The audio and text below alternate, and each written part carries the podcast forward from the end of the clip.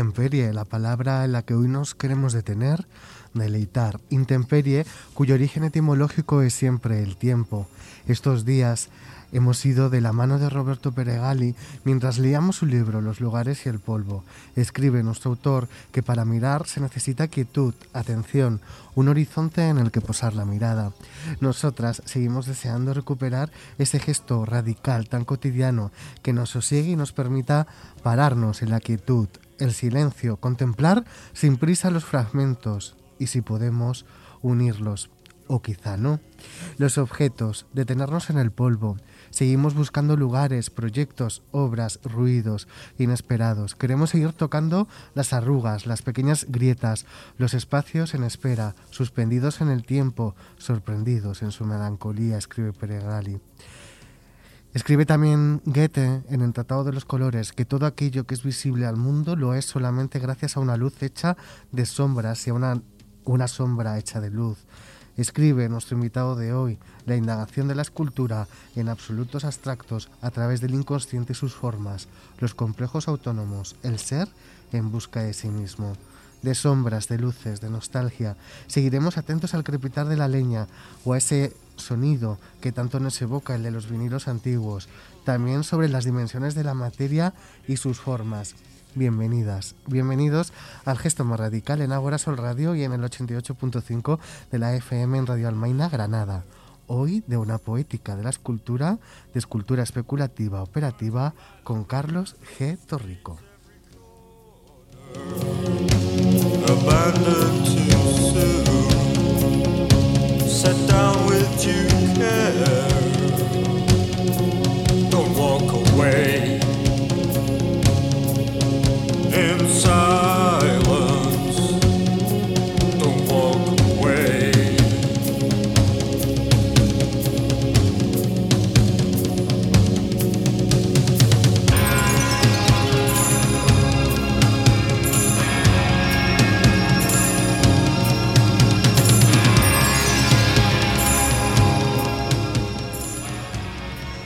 Alicia Santurde, ¿qué tal? Hola Sergio, muy bien. ¿Qué tal estás? Bien, bien, muy bien. Bien. Hoy que vamos además a hablar de muchas cosas. Vamos a hablar de Mark Fisher, de Joy Division, de Deborah Curtis, de Coltrane. Y la suerte ha hecho que nos encontramos en el camino con nuestro invitado de hoy, que además nos parece una combinación perfecta. Carlos G. Torrico nació en Madrid, es escritor experimental obsesionado con las vanguardias y el concretismo en concreto. Desde 2009 desarrolla Nanopoética, cofundador del proyecto Genoma Poético y Letra Lab. Su trayectoria progresa desde la poesía y la fotografía al collage y la escultura. Desarrolla un trabajo basado en la forma y el volumen en relación a las estructuras que se movilizan en la mente del espectador. Indaga la idea de artefacto artístico como función espiritual en las personas. Utiliza materiales sencillos como el alambre, el yeso y distintos tipos de cemento. Como marco teórico tiene de referencia el propósito experimental y el estudio del vacío. Eh, Carlos, bienvenido. Muchas gracias por aceptar nuestra invitación en esta semana que además es para ti muy, muy importante y emocionante, ¿verdad? Sí, muchas gracias. Sí, una semana ajetreada, sí, con muchas, muchas cosas inauguras el, el viernes, das un taller en el Medialab Prado, ¿verdad? Sobre escultura operativa, eh, escultura especulativa operativa, y eh, inauguras hoy, 10 de febrero, eh, una exposición en la Galería Zona Incontrolable, en la calle 162, ah, que desarrolla la exposición con el mismo título, Escultura Especulativa. Eso es, sí. Así que, pues, pues eso, ¿no? Una semana de repente mm, después de Navidades que, que se acelera todo y bueno, pues este ajetreo de, de estos días, pero bueno, encantado de estar aquí y, y bueno, de charlar un poquillo sobre esto. Muy bien, tres nombres eh, mencionas en, en, en, tu, en tu taller, eh, como inspiradores de tu taller, Jan Rancière, Gilles Deleuze y Jorge Oteiza. Inquietar la visión, suspender el momento, inventar lugares, son ideas de las que se, las que se apoya Rancière y esa afirmación de que el arte puede ser una realidad completa con una capacidad política firmemente ajustada. El arte podría tener una capacidad individual y colectiva en absoluto anestesiante. ¿Crees en la utopía del arte de contribuir a una transformación radical de las, de las condiciones colectivas de vida? Totalmente, la, la vertiente de, ¿no? el nombre este tan complejo, ¿no? de, especulativa, operativa, la parte operativa es precisamente el compartir el, el hecho de fabricar arte con los demás, ¿no? de- de colaborar con los demás para construir formas, ya sea poesía, ya sea eh, objetos. Y esto está, eh, está en Rancière y está en, en Oteiza también, que hablaba de, cómo pues, que teníamos que trabajar en la educación para, para en laboratorios ciudadanos construir arte y que los niños aprendieran a, la expresión artística. Y eso me parece súper poderoso a nivel político realmente. Oteiza tuvo una escuela de, en Deva muy famosa, además de educación, ¿no? que fue muy polémica en la época. Ese, de sus proyectos educativos, el, el generar esas, los yutemas, ¿no? Los, los, los laboratorios de estética. Y, y nada, era una propuesta súper, bueno, para aquel momento, pues eh, muy radical. Y obviamente, pues no recibió pues lo- los apoyos necesarios. Claro. Pero hoy en día la Fundación Jorge Oteiza, por ejemplo, sí, que sí que se realiza una perspectiva de, de pon- de poner en marcha y Sí. se hacen cursos para, para, para niños y que pretenden esto.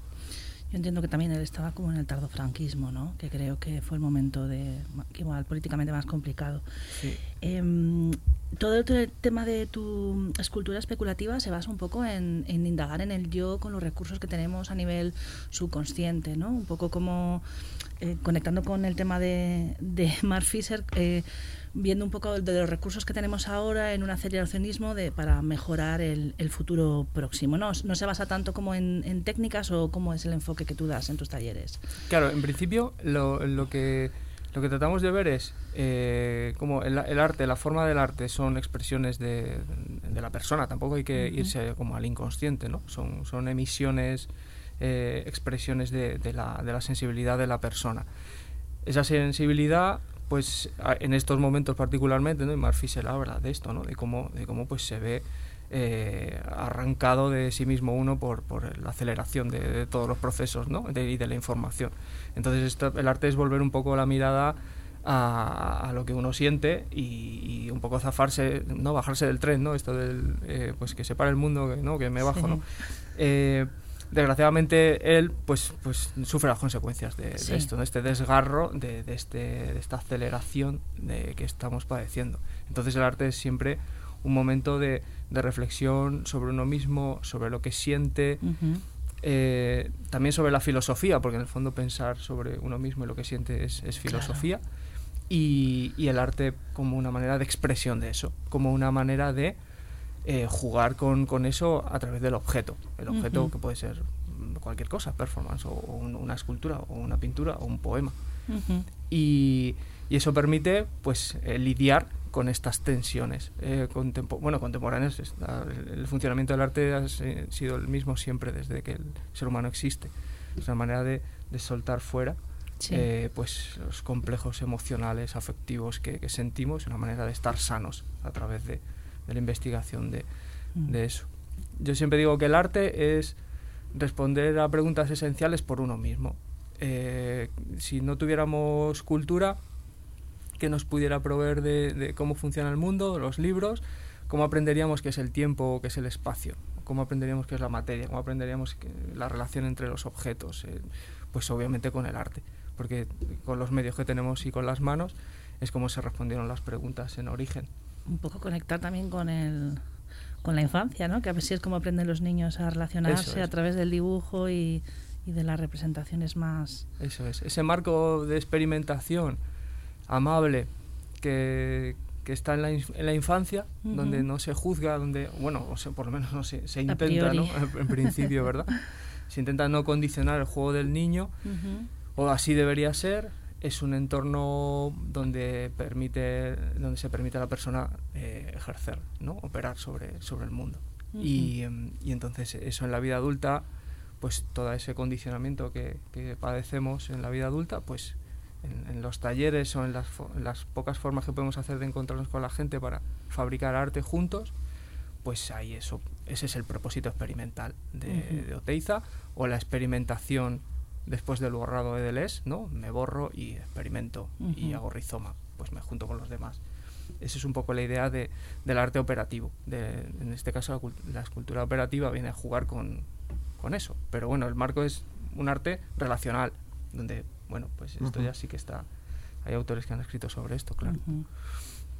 Me parece interesante esto de las culturas, el arte de la materia, es el arte para pensar con las manos, la importancia del contacto con el objeto, algo de lo que también escribió Mark Fisher ah, cuando dice que lo primero que podemos decir eh, es que el crepitar expone a una patología temporal, vuelve audible el tiempo fuera de eh, quicio, inocula el pasado al mismo tiempo que marca nuestra distancia de él, destruye la ilusión de que estamos copresentes con lo que escuchamos.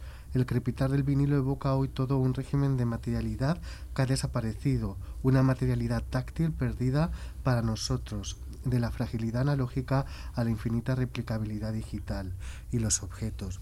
En este mundo en el que, sobre todo después de la llegada de la pandemia, en la que las manos, el contacto cada vez está más reducido y somos más individuales, me parece muy importante el trabajo de la escultura y estos ta- talleres eh, que, que, se- que desarrollas. Claro, y ahora mismo, claro, es eso, ¿no? El- el- la problemática que tiene el, el contacto eh, a la hora de, de entender mm, lo que nos pasa alrededor. O sea, que el perder el- la capacidad de, de tocar cosas, de, de manejarlas, de doblarlas, tal. Aparte, ya venía de atrás, porque el mundo digital nos, nos quita de en medio gran parte de las de los afiches y de las cosas que utilizábamos desde escribir a máquina o escribir a mano ahora todo es Sí. a través de un medio y entonces yo para mí se, se pervierte eso y no mantenemos contacto con cosas en las que eh, con las que se desarrolla nuestra mente nuestro cerebro y nuestra personalidad que es con las cosas que se tocan que se caen que se rompen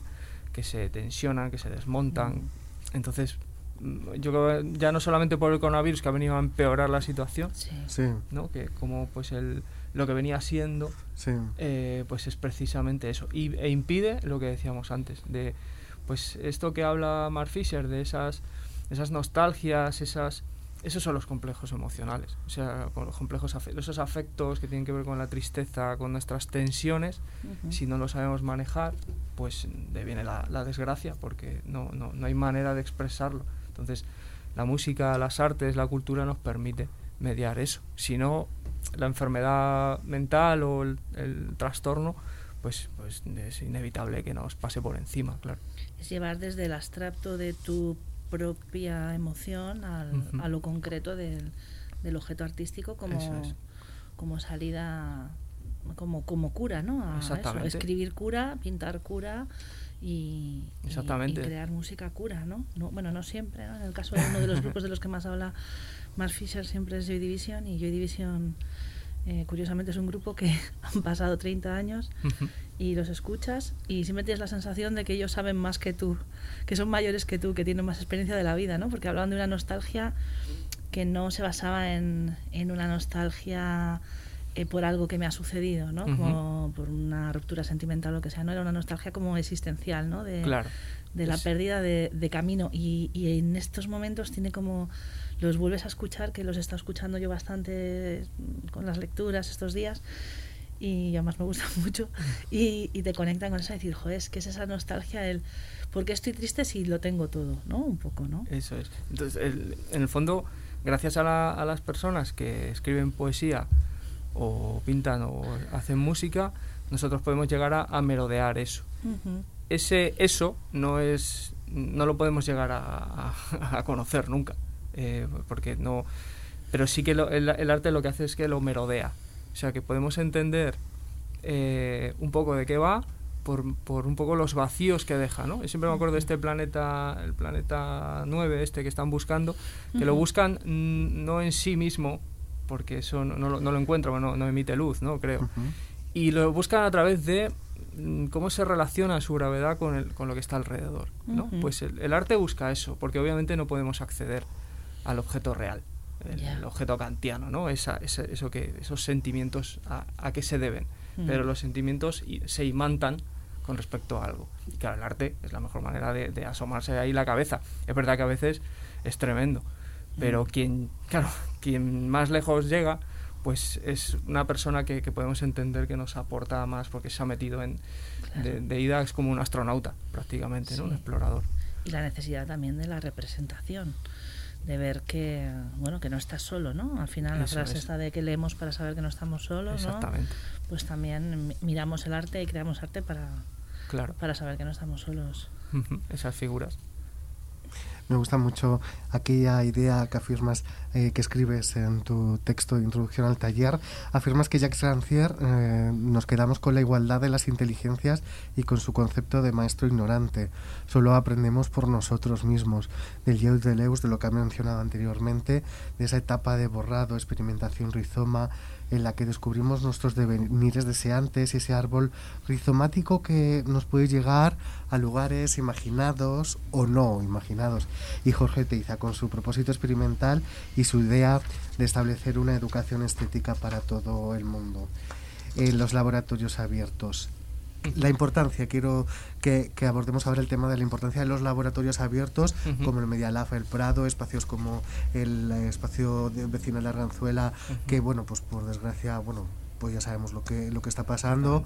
Eh, otros espacios como el CSI La Ingobernable, etcétera. Es. La importancia de estos espacios tanto para el tejido como para la democracia y lo colectivo, ¿no? Una importancia, pero crucial, ¿no? Lo siguiente. Eh, sin esos espacios no se puede llevar a cabo este tipo de, de- de iniciativas, este tipo de gestos, este tipo de convivencias, sobre todo, ¿no? Porque en el fondo eh, habitar un, un laboratorio es aprender a convivir, ¿no? Como dice Antonio Lafuente. Mm. Y entonces, si no hay esos espacios, se vertebra un entretenimiento que no es autónomo. Y entonces, pues tiene que ver con, con el, pues con el entertainment y con que está estupendo, no estoy en contra de plataformas digitales ni, ni el cine, el teatro, pero se queda sin la parte operativa. Porque el, el- el entretenimiento autónomo, o sea, el crear, eh, no, no es una cosa que tú puedas empaquetar tan fácilmente y, y vender, obviamente. Y entonces, claro, hay unas tensiones siempre muy fuertes eh, que hemos vivido también. Nosotros est- estuvimos también en la Ingobernable y vamos eh, como migrando de espacios, ¿no? Encontrando esos huecos y, y claro, te ponen dificultades porque mm, pues no, no tienes sitios para, para quedar, para verte, para Claro. diseñar cosas, para pensar, para Mm. convivir en el fondo Sí. y sentirte bien porque no se necesita eh, algo, mm, siempre un objeto cultural a consumir, sino que puedes generar tu, tu propia pues tu propia exposición, tus propios objetos, tus propias indagaciones y claro, eso no obti- no obtiene ningún tipo de beneficio para, para determinadas. La importancia del proceso, ¿no? Que también se pierde, que parece que si no eh, esta cosa del- de la apropiación capitalista de cualquier emoción, ¿no? Que es. eh, parece que si al final no hay una rentabilidad de lo que estás haciendo o tiene un objetivo, el proceso no, no es válido la vuelta de, de disfrutar del proceso creativo, aunque sea vacuo, ¿no? Aunque no sea... O sea, no tenga un objetivo ni se vaya a ser expuesto, ni vaya a ser vendido, Claro. ni vaya a ser rentabilizado de ninguna manera, Eso ¿no? es. Na- Nada es nada es vacuo después de todo, porque al final, claro, Sí. te, ha- te ha generado pues un, ¿no? una deriva, ¿no? Un. Pero es verdad que, claro, yo ya con el paso de los años uno se, se va desgajando de eso, ¿no? Y lo que es la productividad y el fetiche y tal, pues claro, ya, ya no- uno no lo tiene, pero para nada en cuenta. Pero cuando piensas, es verdad, cuando la persona se acerca a un taller y todo esto, hay que desmontar eh, Ujú. todo el entramado de- de- del objeto, ¿no? Del, del objeto fe- eh, fetiche, donde pierde vinculación con el que lo ha creado, ¿no? Entonces, eh, esto es reconectar eso, claro. Eh, por eso es tan importante que en el arte no se pierda contacto entre, entre el autor y, y la obra, para que no se convierta en un fetiche. La idea de poder explicarse y construir juntos y que te lo expliquen, porque, por ejemplo, cuando hemos hecho alguna cosa con, en un instituto, no solamente que el, que el niño fabrique una instalación ahí en un momento, una escultura, sino que te cuente, oye, pero esto, esto por qué está aquí y esto qué nombre le pones, cómo aludes a lo que estás sintiendo, ¿qué ya, esto qué es? Cuéntamelo, claro. como si tú fueras aquí el artista, porque eres el artista, no es como sí, sino que, que Eres tú eres el artista, artista. explícamelo, porque así vas a poder seguir indagando en, en ese complejo que has soltado ahí, esto que es, ¿no? Entonces, claro, si conviertes ese objeto en un fetiche, estás cortando ese vínculo. Y claro, bueno, ya sabemos todos a dónde nos lleva, ¿no? A un mercado de- del arte pues eh, que, que colapsó ya, yo creo. Sí. Y, y yo creo, la apuesta de la- del arte operativo, de la escultura operativa en este caso, es volver a eso. Entonces volver a, indagar sobre esos fenómenos.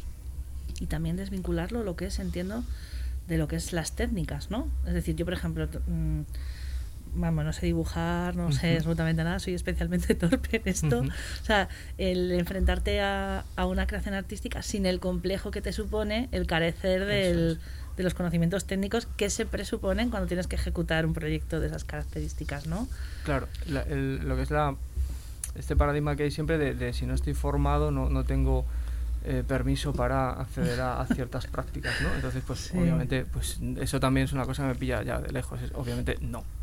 Eh, las técnicas son importantes, obviamente, pero ya las aprenderás cuando, cuando el material te lo pida o el complejo te lo pida, ¿no? Entonces, si yo necesito un acceso al texto, pues aprenderé a escribir eh, y, y indagaré formas de escritura. Si necesito doblar ese alambre o esa forma, ya buscaré yo la vida para aprender a, a soldar o, o lo que sea. Lo que no quita para nada, obviamente, eh, eh, aprecio por la formación en Bellas. Artes y por la formación Claro, técnica. sí. Me parece que es una cosa eh, absolutamente necesaria para aquellas almas que van de camino a, estudiar allí, a entrar y a descubrir todo eso porque están porque lo sienten. En el fondo el afecto está detrás de todo, del, Sí. del chico que entra en Bellas Artes o, y- o de la persona que está trasteando en un taller. Qué interesante lo de mm, eh, lo de aprender para que lo pienses con las manos. Nosotros aquí en el gesto estamos muy, eh, muy interesados en la memoria de las manos, en pensar con las manos, en cómo, cómo favorece eso otras formas de atención, ¿no? Es decir, ante este déficit de atención. Esto que mencionabas antes de las, de las series, no sé qué pensáis del tema de las plataformas eh, de series que hacen mm, que la gente consuma de manera bulímica capítulos y capítulos de series sin saber bien si estamos atentos a eso y que, que quizá pues estos trabajos artísticos favorecen pues probablemente que desarrollemos la atención, ¿no? O otras Ujú. atenciones. Para mí la, la- la compulsión es fruto de la angustia. Entonces hay Hmm. toda una industria que, que te coloca adelante eh, objetos a buen precio para satisfacer esa, esa compulsión que viene de, de la angustia. Ya sea Netflix te coloca una retaíla de, de, de cultura, ¿eh? que digo que es, es cultura. Sí, la sí, cultura sí. viene a llenar ese espacio. ¿eh? Eh, o McDonald's o lo que sea, ¿no? Eh, sentimos ese vacío, la angustia de pues que nos vamos a morir y entonces tenemos que llenarlo de algo. Y hay toda una industria que lo, que lo hace, obviamente, y eficientemente y, y gracias también, ¿vale? Pero claro, eh, también debemos aprender a manejar esa angustia, ese, Mm. ese vacío, para ver, no, no taparlo, sino ver qué sale de dentro. Mm. Que ese vacío ya sabemos que, no hay- que es nada, hablábamos antes, pero claro, produce algo alrededor. ¿no? Que esa, esa alusión, eso es lo que habría que investigar. Si no nos enseñan a tener acceso a eso, está bastante claro que al final vamos a optar por la opción más sencilla, que yo lo entiendo y lo valoro mucho también, porque Netflix provee de las mitologías contemporáneas a todos y, y podemos Es cierto. entendernos también a través del cine y de las artes, Sí. pero no dejan de ser miradas para, para referenciar esto que hablábamos, ¿no? Es decir, qué me está pasando a mí en el pecho, ¿no? Esto de esta angustia, ¿a qué Es se que debe? se hace al revés quizás ahora, ¿no? Ese- esto eh, también lo hablaba Mark Fisher, la hedonía depresiva, ¿no? Eh, La sensación de que tienes que hacer divertirte todo el rato, consumir el último producto de moda, Ajá. estar súper al día. Y sí, son las mitologías modernas, pero como tú antes existías y te encontrabas en el arte. Ahora crean eh, un modelo social en el que te obligan a verte reflejado. Entonces tú ya te identificas con los personajes de la última serie de moda, ¿no? Es como el ejercicio se está haciendo como al revés Ujú. y, y hace que, pues eso, en todo el tiempo hay una insatisfacción, nunca, porque no. Todo eso está creado de manera precisamente para intentar llenar un, un falso vacío, pero tú no estás haciendo, digamos, el, el recorrido, ¿no? Para llegar ahí. Eso es, perdemos las capacidades de usar eso a nuestro favor. Eh, yo siempre puedo recomendar libros y, y películas que puedan llevar a un acceso a lo que yo siento o a, o a mis proyecciones, lo que quiero ser, por supuesto, claro que sí. Sí. Eh, y además aprender a operar con ello, o sea, convertirme en, en operador real de, de esas, de esas cosas, ¿no? Está claro que cuando uno va al, al supermercado mm, ve lo que hay y de lo que hay elige, ¿no? Sí. Y en- eso está muy bien. Pero lo que eliges también te define. Entonces, pues, ¿por qué no continuar con indagando? Decir, oye, ¿por qué he cogido el de, el de mm, cachitos de chocolate? ¿O por qué he cogido el de el bifidus o no? O el de soja, ¿no? Pues esto es igual. Es decir, oye, Sí.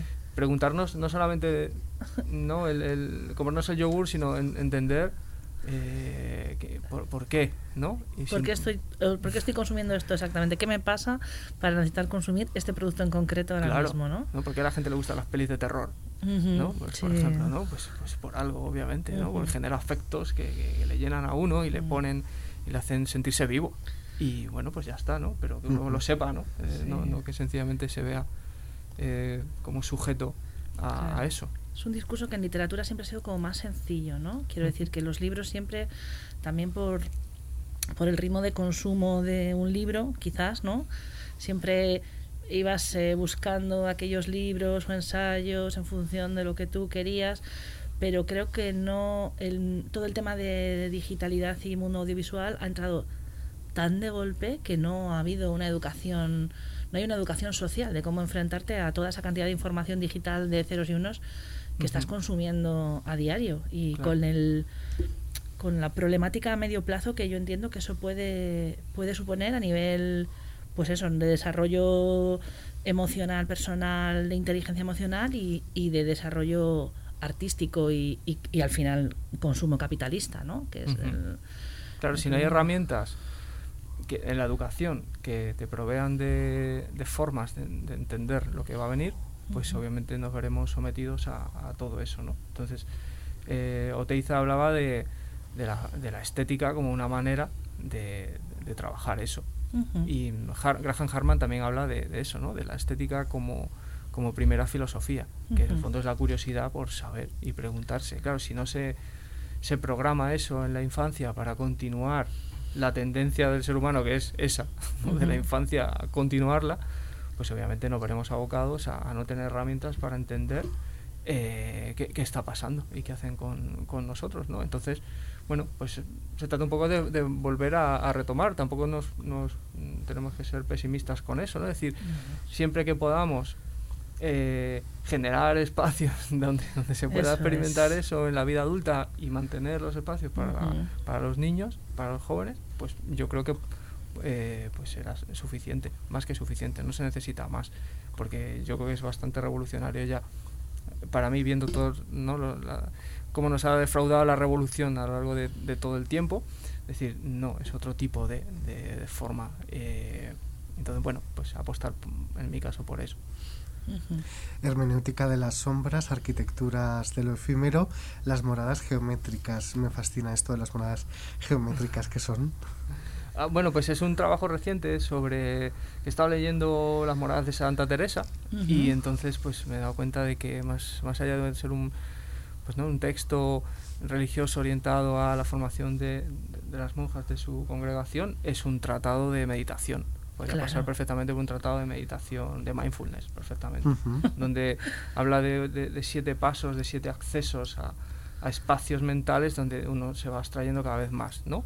Y donde, donde va buscando obviamente en el lenguaje suyo pues a Dios, Sí. ¿no? esa comunión con Dios, Ujú. pero si lo extrapolas a, realmente a, a un hecho filosófico es ir indagando ese espacio vacío, alusorio, merodeando, que al final conforma lo que no podemos, eh, ¿no? el ser en sí Ujú. que bueno pues en el catolicismo es Dios pero en el Sí. fondo pues es lo que lo que lo que alude eh, eh, Kant entonces las moradas es esos esos pasos ¿no? donde donde ir liberándose de, de, pues todos los condicionantes de que parecen en aquel momento pero que son los mismos que nosotros, porque ella, ella habla de, de las alimañas, como, como que los pensamientos continuos que tenemos en la cabeza. Sí. Entonces es un tratado de, de, de mindfulness perfectamente. Entonces he generado un, pues eso, unas pequeñas formas que trataban de investigar Sí.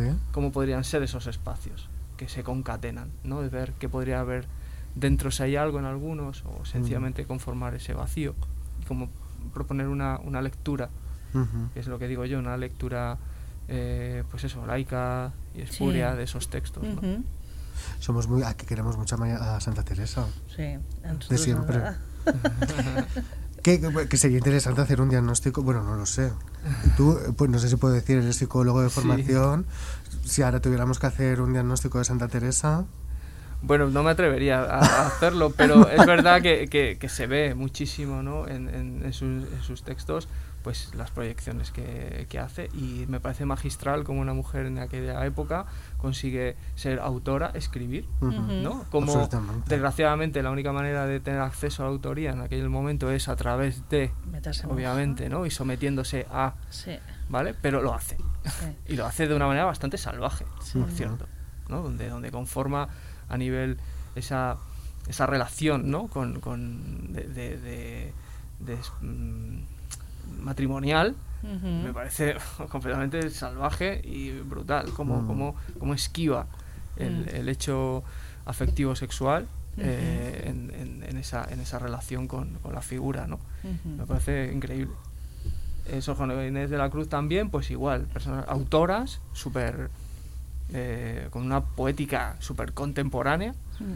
Y. pero claro, tenían que enmascarar. Es eh, que mm, era, tenías un futuro muy negro, porque si eres una mujer con un pensamiento abstracto amplio, muy creativa, tus opciones eran casarte y, y suprimir eso con, con, bueno, con lo que puedes suponer, meterte monja, que entonces sí que podías expandirte, porque bueno, poniendo a Dios como excusa, parece que todo valía, ¿no? o sea, que podías eso. tener ahí iluminaciones místicas y, y todo el rollo. O que te metieran en un manicomio. Ella aprovecha ese margen, ella se va al margen y la aprovecha. Y otra cosa que es súper interesante es que tiene el texto tiene cero referencia a Ujú. las estructuras de poder. Cero. O sea, no, no emite ningún tipo de vocablo acerca de, de, de quien le va a supervisar el texto. O sea, pasa olímpicamente. de- O sea, es de una potencia también interesante. Si yo estoy escribiendo y encima me, me reconozco como falible, ¿no? Porque ella tiene determinados comentarios donde, donde, donde se queja, dice, joder, esto no serán cosas de varíos míos. O sea, Mm. tiene la honestidad de hacerlo en el texto y luego directamente sortea eh, ese poder que, que obviamente la condicionaba, Claro. ¿no? Entonces, claro, eso es de un, no sé, me parece completamente salvaje en ese momento. Sí, Muy sí. interesante. Una figura interesante. Los luego. solos son. Me gusta mucho esto que dices. Afirmas que el arte es responder a preguntas esenciales por uno mismo, siendo así la locura de los afortunados y afortunadas. Esto es maravilloso. Sí. Esto que hablábamos de que si Sí, tú sí. no si tú no te sobrepones a, a esos afectos te puede pasar como como pues eso no una persona que se suicida la persona si no lo superas obviamente te supera y, y puedes pasarlo muy mal entonces digo que es la locura de los afortunados porque aquellas personas que pueden tener acceso o trastear con, con, con el arte como, como emisión expresión de, de- de- de esas cosas se pueden llegar a librar con mayor facilidad de, de esos demonios, ¿no? De hecho, es un tópico, ¿no? En, la- en las artes donde los autores sueltan los demonios ahí, obviamente, claro que sí. Mm. Y entonces eso es saludable. Sí, yo siempre cuento que, bueno, a nivel mucho más modesto, claro, yo, yo bordo. Y yo empecé a bordar porque como trabajo con pantallas y todo, necesitaba tener alguna actividad manual es. que me... Entonces como bordar es como muy metódico, tienes, te, te mete como en una especie de ejercicio de meditación y, y, te, y te calma porque es un proceso largo, o sea, te lleva a Ujú. hacerlo. Y, mm, y sí que siempre que alguien me dice, jo, digo, se lo recomiendo, digo, digo, es que a mí me ha venido muy bien para la ansiedad bordar. Yo siempre digo, digo que Eso tengo es. una mala racha, pues te cae un cuadrito. Si es que Mm, esto. Es verdad. y, Sí, y me gusta mucho, la verdad. Y luego ya, pues eso, lo que tú dices, yo empecé sin nada y luego ya fui, pues eso, buscando las técnicas para. Claro, te lo pide el propio. ¿verdad? Sí, sí, Eso sí. es. Cuando lo estabas contando me estaba acordando, digo, mira, pro- mucho más domésticamente, pero es el proceso de, de aprendizaje que he llevado yo en, en mis bordados Exactamente igual. caseros. La técnica va eh, luego por detrás. Mi abuela hacía encaje de bolillos y yo Uy. me acuerdo en el pueblo como ella con su almohada allí en Extremadura, en Cáceres, ¿no? Ujú. Donde pues hay mucha cultura de esto. Y, y a mí me fascinaba la, la Fascinante. técnica, ¿no? Hasta tal punto que mm, probablemente alguna vez he pensado decir, pues yo creo que igual en uno o dos años o en X tiempo empecé- empezaré yo a hacer encaje de bolillos y haré formas, no sé, que me pueda aportar la, la técnica, ¿por qué no? Porque en el fondo es eso, ¿no? Te, te va pidiendo algo y ahí se expresa Ujú. una emocionalidad, emocionalidad de las mujeres eh, contemporáneas a mi abuela. ¿Quién sabe lo que hay ahí en esos, en esos Absolutamente, patrones, ¿no? En esos mandalas? ¿Qué hay ahí detrás? Claro. ¿Qué significa Justo. cuando mm, pagamos un pastizal por, por, por obra de abstracción geométrica en arco, pero luego dónde están estos esquemas de mandala de, de que se hacen en, en encaje de Absolutamente. bolillos en Extremadura o en otras partes. ¿no? Es decir, Mm. bueno, pues ya está. No tiene nada que ver con la valoración teórica ni del artista ni del arte. Lo que hablamos es que un garabato ya en sí ya trae eso cuando tú estás esperando haciendo tiempo y empiezas a hacer garabatos, eso es expre- expresión. Sí. Lo mismo en una persona que es kinestésica y empieza a bailar, se mueve, es todo Ujú. es expresión. Entonces el que mejor lo aprovecha, más se zafa del, del, del trastorno. Esa es un poco la perspectiva que, que planteo. De ahí que el arte es la locura de los afortunados. Pues vamos a escuchar una canción.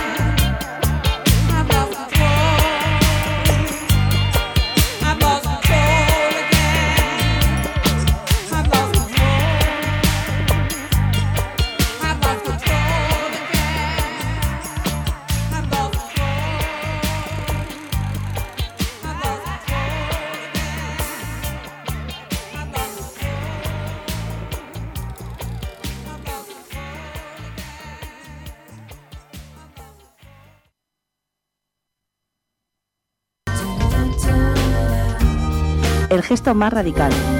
Nace con la vocación de un programa ornitorrinco, donde crecen y se mezclan cultura, literatura, música y disidencias. Dirigido por Sergio Vega y Alicia Santurde. Escúchanos en Agora Sol Radio.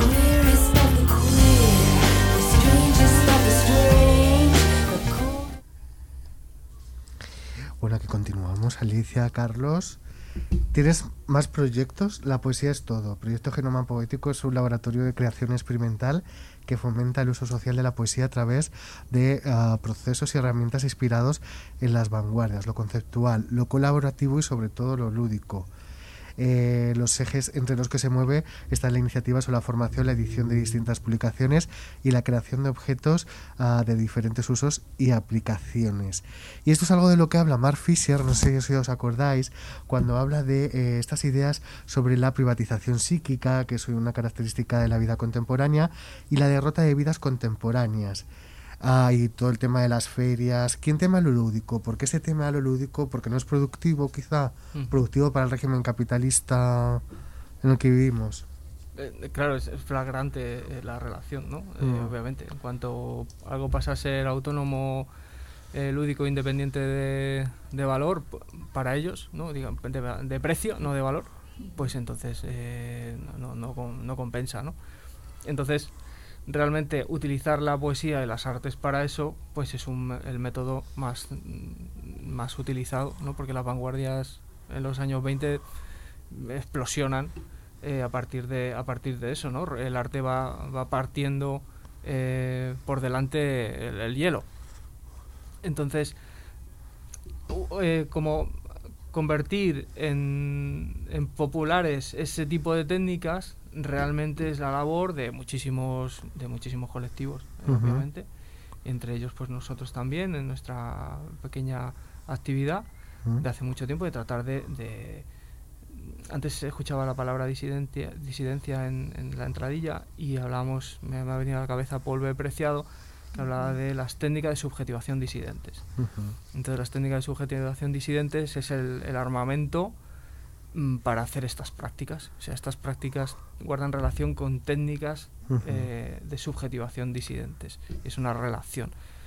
Al, al trabajar con, con niños y con adultos curiosos, generas estas, estas fórmulas y a su vez generas objetos, no fetiche. Y entonces, claro, por ahí se puede trabajar. ¿Es la panacea? ¿Es el- la manera de cambiar el mundo? Pues obviamente no, porque si no ya se habría hecho. Pero es una manera de, de estar eh, erosionando, obviamente, la, la dialéctica eh, pues habitual de- del, del valor-precio, ¿no? Del- Bueno, el rea- también el, lo que es el realismo especulativo, que también lo hablaba Fisher, ¿no? El- lo que tú dices, eh, bueno, vas erosionando, ¿no? Vas construyendo desde lo, desde lo que tienes en, en buscar un, un otro futuro, ¿no? Lo- porque él decía que eh, la única manera de, de construir el, el capitalismo era sobreconsumiéndolo hasta que, digamos, se pasara de rosca, ¿no? Y, y- y fuera para adelante. Lo que decíais de lo del de lo lúdico, ¿no? De, ahora también me venía a mí a la mente pues que realmente es eso, parece que todo lo lúdico tiene que tener una, contrapro- una contraprestación económica. No hay más que ver la situación que estamos ahora en la que no podemos vernos en un parque, ¿no? Pero si Ujú. quedamos en una cafetería y Eso es. No hay problema, ahí no, no tenemos, no hay inconveniente de, de contagio, ¿no? Y, y es como llevarlos como uf, el agotamiento este de, de que siempre eh, tenga que estar eh, el, el dinero por medio, ¿no? Cierto modo, que tampoco es cuestión de... pero que es, es agotador también. el- yo considero que el acelerar, ¿no? En la, en la faceta que habla el aceleracionismo de, de acelerar algo es ese, ese esquema. No solamente, no pienso que sea el, el consumo en sí, sino determinadas herramientas, estructuras que, que incluye el capitalismo, ¿no? Eh, Bifo Berardi también habla de la plataforma cada uno lo llama de una manera, ¿no? La Sí. plataforma tecnopoética, ¿no? Ten- ¿qué- ¿Eso qué es? Pues eh, es eso, es sacar el, el tendón de, en lo que vivimos todos, porque nadie vive fuera de- de- del sistema que tenemos ahora de valor, pero entender que esa estructura es lo que se debe acelerar. Entonces podemos generar con esas herramientas un- un- una fuerza de, de- de choque contra eso. Por ejemplo, pues utilizar Internet para publicitar un taller que es Sí. completamente disidente. ¿no? Ujú. Estas micropolíticas, las que habla Paul B. Preciado, ¿no? de estos Ujú. equipos, comandos que formamos en determinados, muy, muy desagrupados, pero en- entonces tú estás acelerando esas estructuras, pero no estás acelerando eh, la cadena de valor. eh. ¿no? Entonces, eso es lo que yo entiendo por aceleracionismo. O, re- En- o redes de apoyo, ¿no? Claro, en el fondo luego tiene una lectura eh, más, eh, más tradicional, ¿no? Es decir, obviamente el apoyo mutuo y, y las redes de apoyo al final, bueno, al final siempre está por ahí, Kropotkin en alguna parte. Y, pero en el fondo, claro, hay que hacer lecturas contemporáneas de eso. Claro. Y, y entonces utilizar de manera salvaje esas, esas estructuras, de- pero de manera salvaje. Y así es como entiendo yo eh, el, el aceleracionismo, que por otro lado es una corriente que empieza un poco con una vertiente de, de derechas y que ahora mismo se, se ha venido reformulando. eh, y yo creo que por ahí en línea, pues por ejemplo, con, con las- la subjetivación, subjetivación disidente de volver preciado o determinados, eh, pues el posoperaísmo, tal, pues sí, por ahí sí que podemos hilar para tener unas prácticas que puedan bueno, pues ayudarnos a vivir, sobre todo, a convivir Ujú. y luego ver si bueno, vamos encontrando lugares. No sé. Tenemos que hacer un taller. Bueno, es que te voy a- os voy a contar un secreto, no sé si me lo permitirás, Carlos, pero que nosotros nos conocimos en la libre de barrio Lavapiés, de Ah, Leganés, de Leganés. de Leganés. Eh, Por casualidad, yo paseaba por esa calle, bueno, y entonces entré allí como loco, perdido, ya te puedes imaginar, Claro, viste Alicia. una librería y te volviste Caíste en la loco. trampa. Caí en la trampa y tienen allí todas las obras de Caja Negra Caja Editora. Negra Editora, Bueno, claro. Pues ya. Ya está. Eso y ahí Mark un- Fisher y, aquí estamos los tres. y aquí estamos. Total, totalmente. que propongo que tendríamos que hacer un taller en el futuro, pues de Caja Negra, de Mark Fisher o... Yo, vamos, sabes que este señor me, me tiene fascinada, porque además a mí todo lo que sea análisis eh, cultural, activista a través de la cultura pop y la música de los 70, ya sabes que ahí me tienen ya enamorada.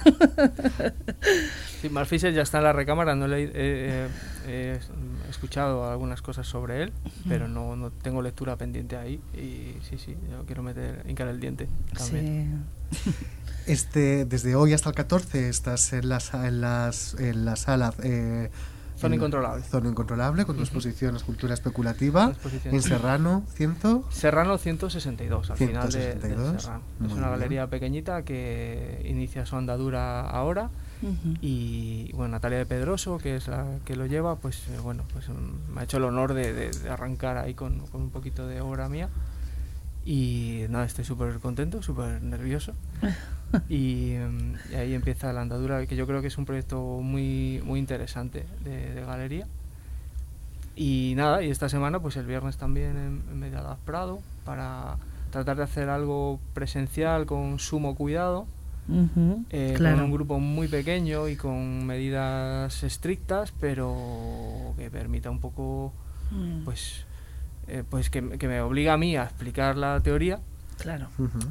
Practicar la teoría y, y que pueda mm, rodarse eh, un formato que quiero utilizar para incluirlo en pues que no solamente sea una exposición ahí donde vaya, sino que si la gente quiere, obviamente si la gente le apetece, pues que se pueda hacer un encuentro donde no, no te suelto la chapa, porque la, la- claro, la, la teoría del realismo especulativo y mm, toda esta parte pues es un poco abstracta, pero no suelo dar mucho la matraca. O sea, pongo unas líneas Mm, y luego rápidamente nos ponemos a, a manejar materiales Ujú. y hacer. Entonces tiramos líneas. Entonces yo creo que es una cosa que, que puede estar muy bien y cuando pase todo esto, pues poder hacerlo más a menudo. No Claro. a ver qué tal.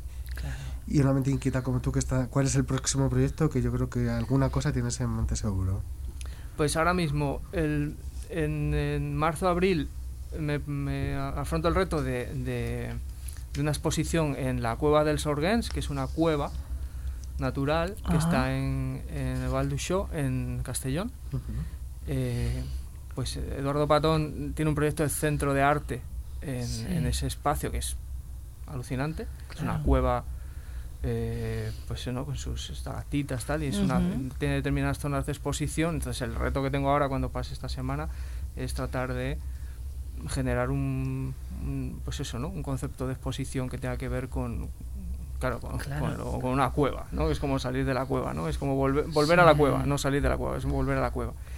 Y entonces me tiene ya, claro, cuando vas, vas pasando fases ya, ya estoy pensando en eso, ¿no? Cómo vestir, cómo, cómo entrar Sí, a, a- a la, a la cueva claro. para...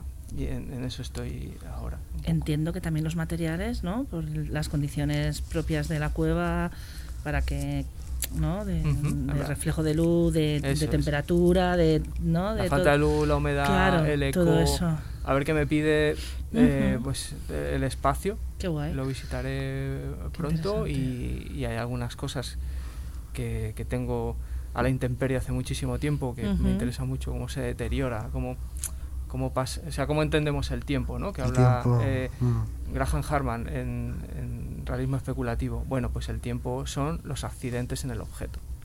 ¿no? Ujú. Entonces, ¿cómo- ¿Qué es el tiempo? Bueno, pues los accidentes en el objeto. ¿no? Qué Tus a- bonito. mis arrugas, mis, mm, mis, eh, mis canas, en un objeto que está a la intemperie, pues el tiempo que es, Mm. pues los accidentes que va su- sufriendo, ¿no? Pues Precioso esto. Es interesantísimo. Y eh, está en- eh, pues, hace un realismo especulativo en caja negra, ¿no? Eh, de ahí salen Sí. las, las referencias de Graham Harman a, a esto. Y luego, pues, mm, otra cosa que me interesa mucho, que es, pues eso, el concepto del espacio en el realismo especulativo, que es, ¿qué es el espacio? La relación entre objetos. Ujú. ¿no? O sea, Claro. cómo se relacionan. Brancusi en los últimos años, el, el escultor Brancusi en los últimos años, en su atelier, los pasó ya no trabajando, sino entendiendo las relaciones entre sus piezas. Hasta tal punto de que si, si alguien compraba una pieza, él la Mm. reemplazaba inmediatamente con un modelo en escayola. Entonces, Ah. hoy en día que está eh, fuera del Pompidou una recreación de ese atelier, Brancusi trabajaba sobre el espacio, sobre las relaciones entre, entre los objetos. Es algo parecido a lo que pasa en, en Chillida Sí. donde, donde el Chillida D'Alecu es una relación entre objetos para generar un, un lugar, el Ujú. Lecu. Entonces eso, eso ya me lleva a, pues, a otros espacios que no son galería, sino Claro. ¿no? la nostalgia que tengo de, de- del land art y de, y de volver a mi olivar en, Sí. en Hoyos, en Cáceres Ah, y seguir qué trabajando poniendo las piezas ahí. Sí. Porque es que es otro, otro tipo de, de trabajo y, me encantaría este año volver pronto y seguir con eso y luego enseñárselo a quien quiera verlo, ¿no? Decir, oye, vamos a, a ver cómo, cómo un olivo y una pieza se relacionan, o un olivo y tú, ¿no? Ujú. Me parece fascinante. Pues en eso estoy. Decía la cueva, pero también volver a volver al pueblo. Sí. Te seguiremos la pista, por supuesto. sí, Qué sí. maravilla. Muchísimas gracias, Carlos, por haber aceptado nuestra invitación. Ha sido un placer. Gracias a Te vosotros. seguimos, Carlos Getorrico, por favor, seguidle en Sí. internet, en su página web, en Instagram, que tiene unas cosas preciosas. Y si le podéis visitar en la librería o en, o en las donde queráis, pues allí estará dispuesto Por ahí a está mi contacto, cuando queráis. Me tienes que llevar, ¿eh, Sergio. Uy, te va a encantar. Tenemos que hacer allí, bueno. Como no nos gustan las librerías. No nos gustan casi. No nos gustan. Invitados estáis, vamos, es vuestra, vuestra casa cuando queráis. Pues muchísimas gracias, Carlos. A vosotros.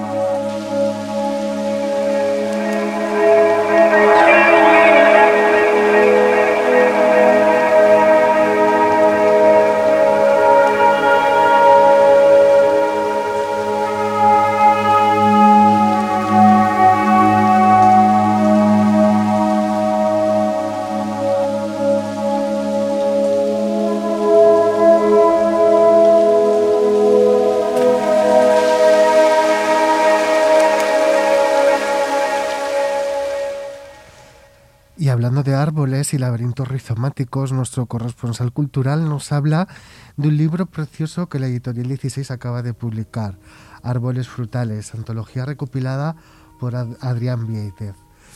Escribe Adrián, este proyecto nace de una convicción común, más allá de su contexto, la situación de encierro, la digitalización radical de las comunicaciones, la privación del contacto con el otro. Árboles frutales se sostiene sobre una concepción dialógica del, del acto de escritura, si habitualmente el diálogo se produce de manera triangular entre el sujeto que escribe, el objeto libro y el sujeto que lee, en este caso el espejo se deforma para fundir autor y lector, el dispositivo epistolar sin destinatario fijado. La escritura entrecruzada y el diálogo formal proponen un nuevo escenario en el que el libro no es solo objeto, sino también espacio público. 40 voces se dan encuentro e inciden en la tensión que más nos interesa, la que se produce entre lo particular y lo general, entre lo propio y compartido. Vamos a escuchar el mensaje que nos ha dejado nuestro compañero Adrián, Adri Fauro, que además también participa como autor eh, en esta antología.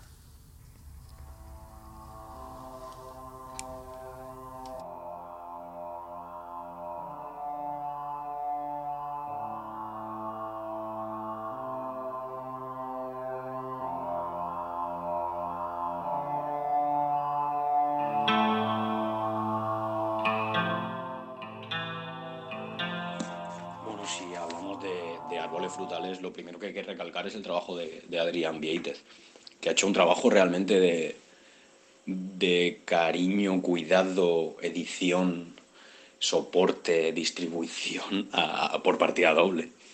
Eh, primero trató ese proyecto de manera digital y que para mí surgió eh, por combustión espontánea y se encargó de recibir textos, de editarlos, de prepararlos, de publicarlos y luego cuando cogió esta forma tan inabarcable, cuando Editorial 16 se puso a trabajar con él, Alejandro en concreto, Alejandro Marín, se puso a trabajar con él, volvió a repetir el mismo proceso junto a él y, y cambió totalmente la forma del libro. O sea, para mí son súper diferentes, aunque no se note a, a primera vista, hay una gran diferencia entre lo impreso y lo digital, que, que es muy bonito, porque al final son tres partes eh, el proyecto. Todo lo anterior a, lo, que se iniciara, la versión digital y luego lo que tenemos entre las manos, lo que, lo que podemos leer. Son nimiedades a priori que hacen el libro súper importante. Eh, yo estoy muy agradecido de formar parte de esto que todavía sigo diciendo que no sé qué pinto aquí, pero me encanta. Y, y bueno, luego añades la, la cubierta de Araya Careaga y las ilustraciones de Paula Vieitez y no sé, tiene, es, es un proyecto que tiene de todo. Para mí es un, es un collage, es un fanzine, es, es un libro, es, no sé, es una, una, una reunión realmente, es una reunión increíble. Y, y como, dice, como dice Adri, que es un proyecto que nace de una convicción común, que traspasando el contexto y traspasando el, el confinamiento, que eso es obvio que está ahí, que forma parte de eso y que nace de eso, es una, es una forma de, de hablar desde la escritura que, que puede parecer típica, que puede parecer lo, lo básico, lo que se suele hacer, porque al final siempre se habla de que escribir es una forma de dialogar y demás, pero traspasa esa idea de, de hablar desde la escritura porque, porque creo que la, la escritura está muy por detrás de todo el proyecto. Es, hay que escribir porque hay que escribir, pero es, es una conversación totalmente totalmente lógica la que sale. No, no, hay un, no, no considero ningún texto forzado, ningún texto impostado.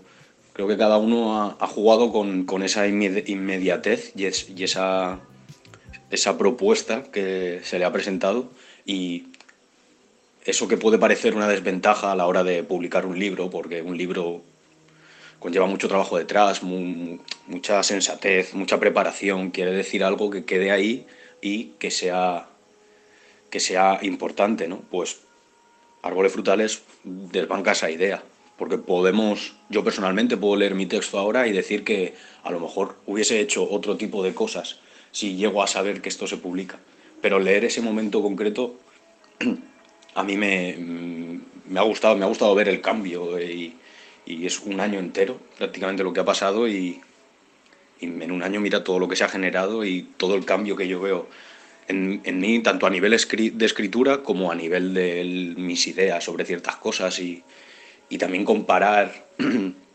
los textos de- del resto de las compañeras con, con lo que puedo estar leyendo de ellos de- y de ellas antes de que esto pasara y, y lo que están haciendo ahora. No sé, creo que es un... Árboles frutales se puede resumir como un, un golpe concreto, ¿sabes? Una- un, paso concreto que das cuando te levantas por la mañana, ¿sabes? Que no sabes lo que va a pasar y a partir de ahí, bueno, pues es eso. no. Yo estoy muy contento, eh, estoy muy agradecido, todavía no sé muy bien lo que pinto ahí, pero me encanta, me encanta compartir un espacio tan bonito con, con tanta gente a la que conozco y a la que no, pero que ha generado un, un espacio común que ojalá, ojalá nos dé más alegrías y, y genere más relaciones como esta que, que ha provocado Adri, la verdad.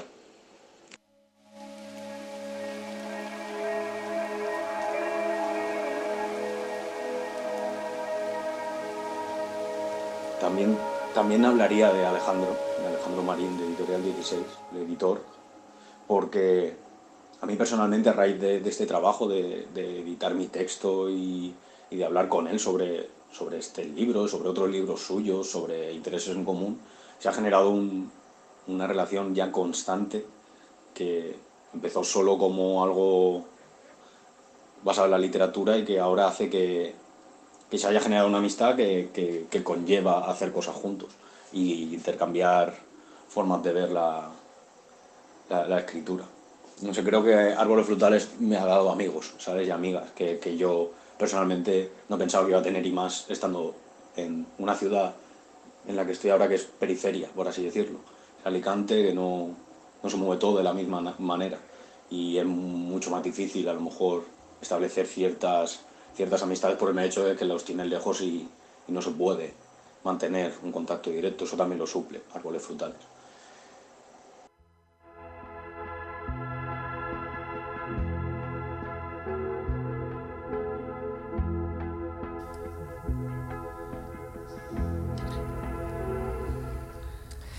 Pues tenemos que estar muy atentos a, Árboles Frutales de Editorial de Ediciones 16 y a todo el trabajo y a toda esa antología maravillosa ah, que, han, que ha compilado Adrián Beit- Bieitez y en la que participa Adri Fauro, nuestro Claro, corresponsal. un honor. Un honor, un honor.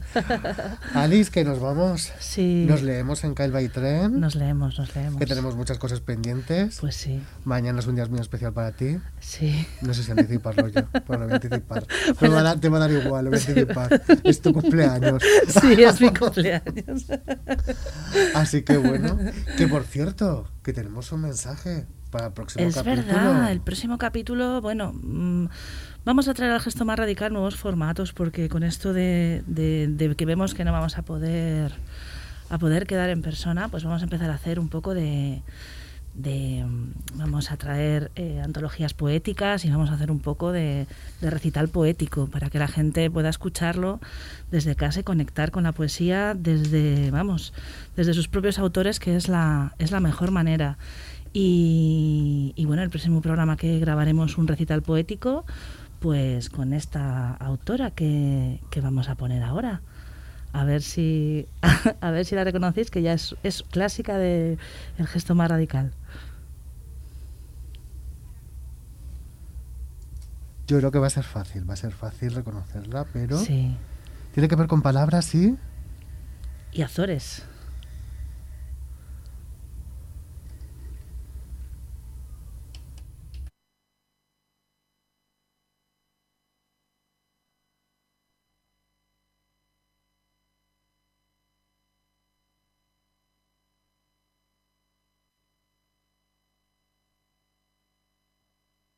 Ya sé quién me ha mandado la máquina de chapa.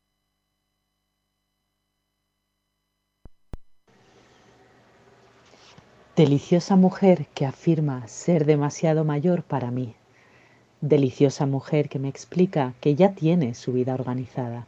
No vaya yo a desbaratárselo todo justo ahora que por fin estaba tan tranquila. Deliciosa mujer que insiste en que también a mí se me caerán las tetas. Deliciosa mujer que me escucha con una ceja levantada y una pierna inquieta. Deliciosa mujer, yo le juro que si nos dejan repetir vida, me pienso poner delante de usted con 15 años y decirle, Señora, enséñeme todo lo que sabe. Bueno, Alice, ha habido un problema técnico ahí. Sabemos algo de unas chapas, que sabes el secreto. Y luego hemos escuchado a...